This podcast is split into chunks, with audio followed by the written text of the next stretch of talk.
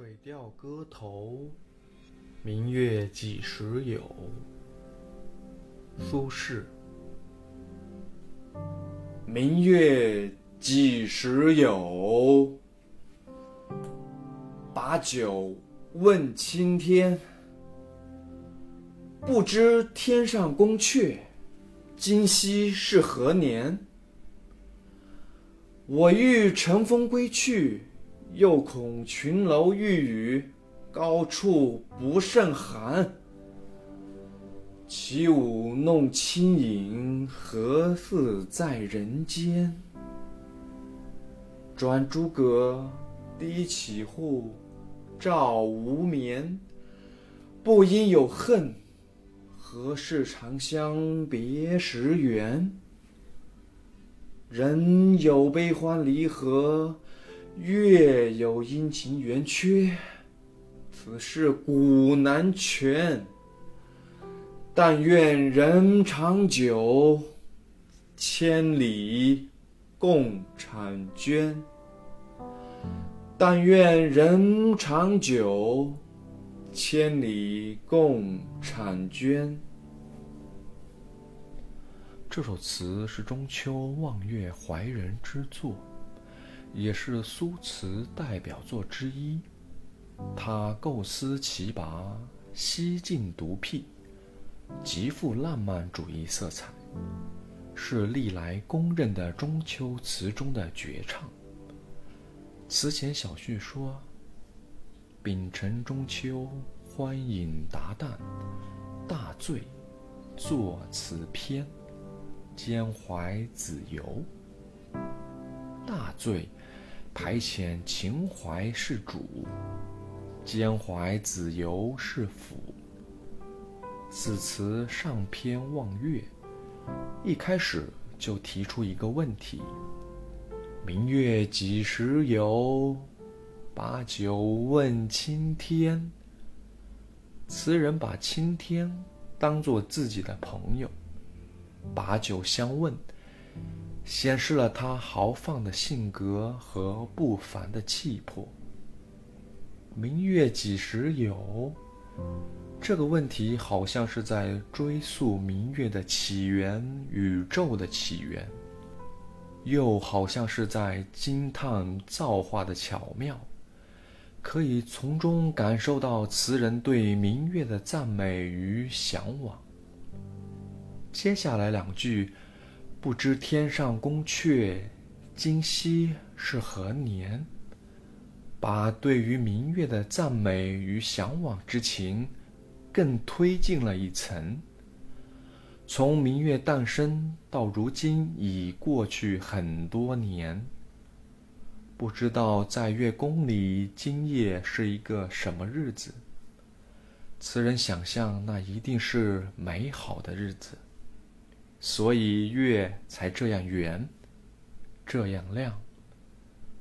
他很想去看一看，因而起乘风归去之想。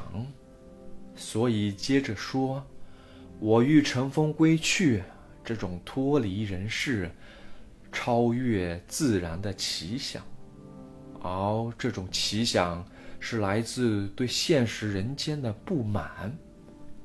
人世间有如此多的不称心之事，迫使词人幻想摆脱这烦恼人世，到琼楼玉宇中去过逍遥自在的神仙生活。然而，在词中未及展开，便被另一种相反的思想打断。又恐琼楼玉宇，高处不胜寒。这两句急转直下，天上的琼楼玉宇虽然富丽堂皇、美好非凡，但那里高寒难耐，不可久居。这一转折，反映出词人既留恋人间。又向往天上的矛盾心理，这种矛盾能够更深刻地说明词人留恋人世，热爱生活的思想感情，显示了词人开阔的心胸与超远的志向，也因此带来了一种旷达的作风。起舞弄清影，何似在人间？词人更热爱人间的生活，与其飞往高航的月宫，还不如留在人间，趁着月光起舞呢。这首词从我欲到又恐至何似，展示了。苏轼情感的波澜起伏，他终于从幻觉回到现实，在出世与入世的矛盾中，入世终究占了上风。下篇怀人，即兼怀子由，由中秋的圆月联想到人间的离别，同时感念人生的离合无常。转朱阁，低绮户，照无眠。这里既指自己怀念弟弟的深情，又可以泛指那些中秋佳节因不能与亲人团圆以致难以入眠的一切离人。词人无理的埋怨明月说：“不应有恨，何事长相别时圆？”相形之下，更加重了离人的愁苦，也是埋怨明月故意与人为难。